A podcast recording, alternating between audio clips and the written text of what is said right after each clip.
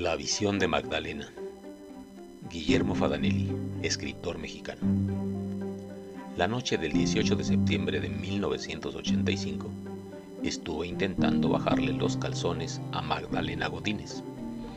¿Por qué razón estaba yo tratando de hacer algo semejante? Porque ninguna persona bien nacida, en su sano juicio y en la situación en la que yo me encontraba, podía haber hecho otra cosa que tratar de quitarle los calzones a la Godínez. Magdalena se resistía, pero no debido a que considerara una afrenta desprenderse de su ropa íntima.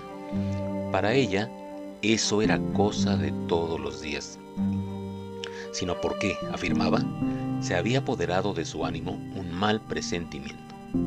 ¿Qué clase de presentimiento puede hacer que una mujer así de entera y madura se comporte como una colegiala?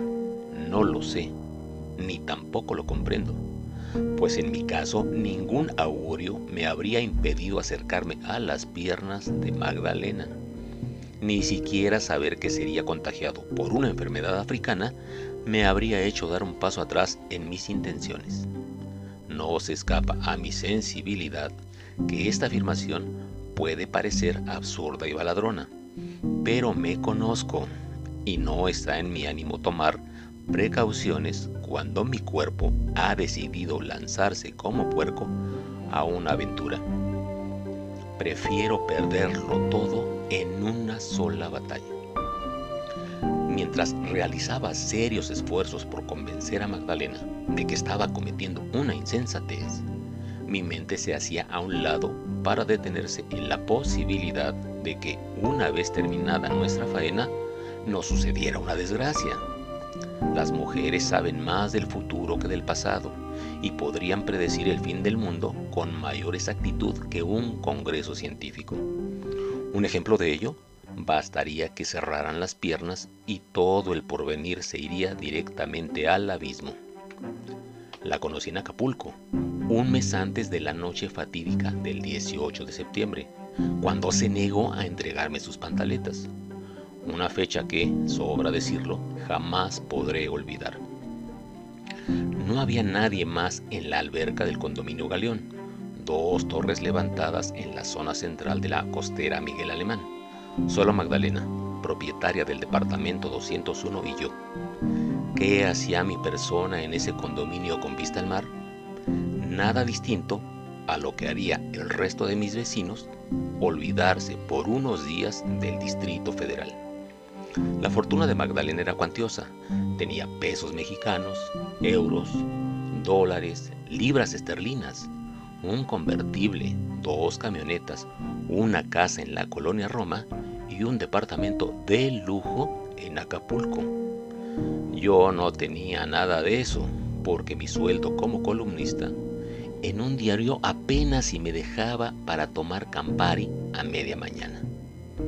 Yo me encontraba en el departamento del condominio Galeón porque me lo había prestado un amigo que, como Magdalena, tenía divisas, un convertible, dos camionetas y un departamento de lujo en Acapulco. Creo que nuestros hábitos no son tan distintos, somos los únicos que tomamos el sol a esta hora, le dije. Ella secaba su cuerpo a un costado de la alberca. No verás a nadie hasta después de las 10, su colesterol no se los permite, añadió, su mirada oculta bajo los párpados, su voz en dirección al cielo, áspera. Espero que jamás nos enamoremos,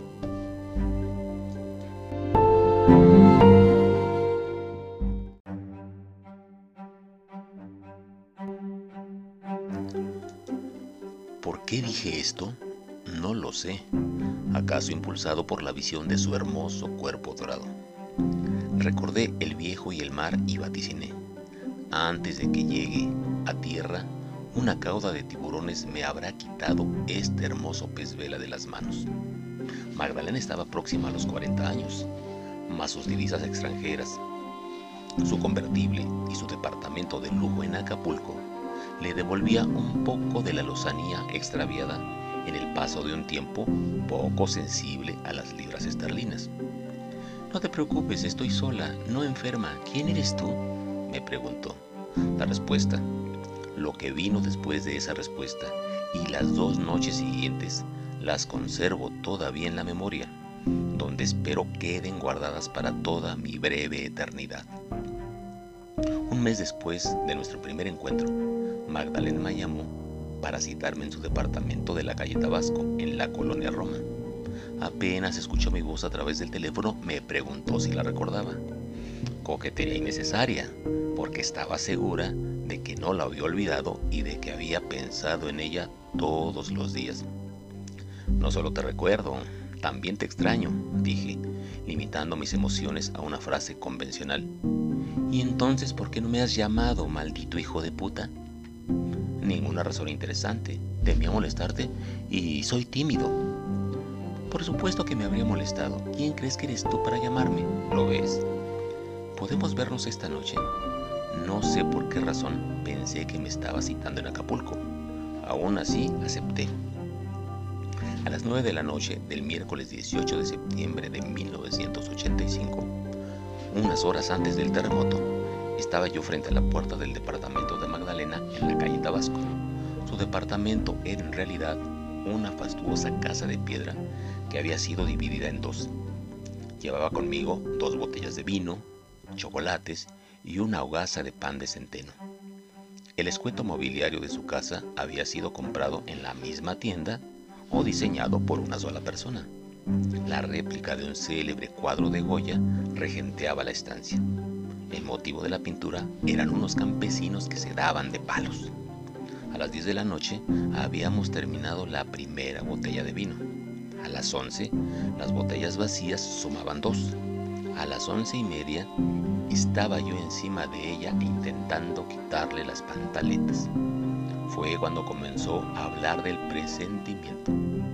Magdalena no es una mujer que se entregue a las supercherías y hoy que la conozco más a fondo, sé que carece de escrúpulos cuando desea darse placer. Entonces, lo mismo me preguntaba yo, ¿entonces qué? Va a suceder algo terrible, lo siento aquí, y se tocaba con un dedo el vientre desnudo. No, mi amor, estoy aquí para protegerte y matar si es necesario. ¿Qué pendejo eres? Estoy hablando en serio. Decidí esperar, y no miento al decir que un miserable te por ocho no se habría sentido menos necesario. Un jorobado, un ser al que una mujer desprecia y hace a un lado solo porque de repente tiene un jodido presentimiento. Fue en ese momento que abrimos una tercera botella de vino.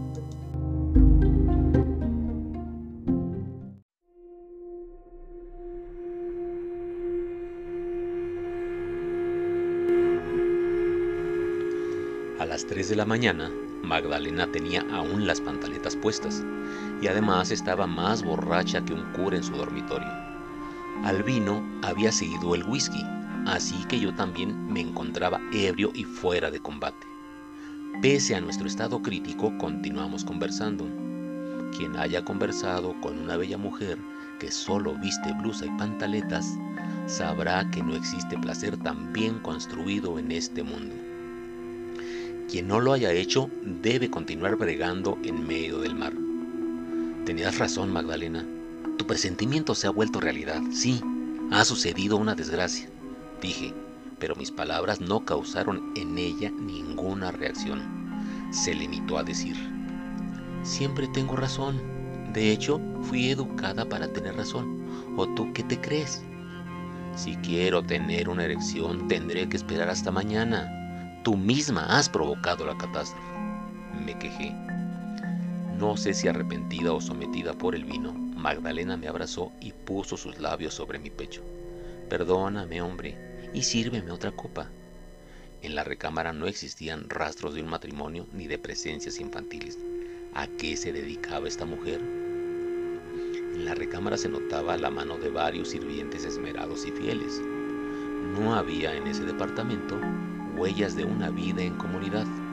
Me pregunté si Magdalena sería una viuda millonaria o una comerciante de piezas de arte y no atiné a responderme porque me quedé dormido y desperté a las 9 de la mañana del 19 de septiembre, cuando el Distrito Federal ya se había venido abajo. La casa se ha puesto en huelga, Me despertó Magdalena. Nada funciona. ¿Qué carajos hiciste? Nada. Estoy abriendo los ojos. ¿Pasa algo? Tampoco puedo hacer llamadas. Magdalena seguía ebria y caminaba ansiosa de un lado a otro de la recámara. Tomando en cuenta tu comportamiento de anoche, creo merecer que permanezcas conmigo esta mañana. Lo que necesitamos es un buen desayuno. Conozco un buen lugar a dos cuadras de aquí. Salimos, descuidados y sonrientes. Dos cuadras fueron suficientes para darnos cuenta de que, mientras dormíamos, la ciudad había intentado matarse. Mudos, permanecimos de pie frente a los escombros de un edificio. Allí, desesperado, un hombre arrancaba piedras de lo que había sido su casa. Pedía ayuda, pero cada quien estaba concentrado en su propia desgracia el polvo dando vueltas en el aire, el silencio de un camposanto roto de pronto por una voz desesperada, las miradas incrédulas, la voz de un radio de baterías haciendo el recuento de los daños. Cada acción humana formaba la nota central de una sinfonía fúnebre, creándose, tomando su lugar en la partitura. Tomé de la mano a Magdalena para volver a casa. Entramos a ciegas, como quien desea volver a un hermoso sueño que recién ha abandonado. Serví licor en dos vasos y bebimos en silencio hasta que Magdalena volvió a quedarse dormida.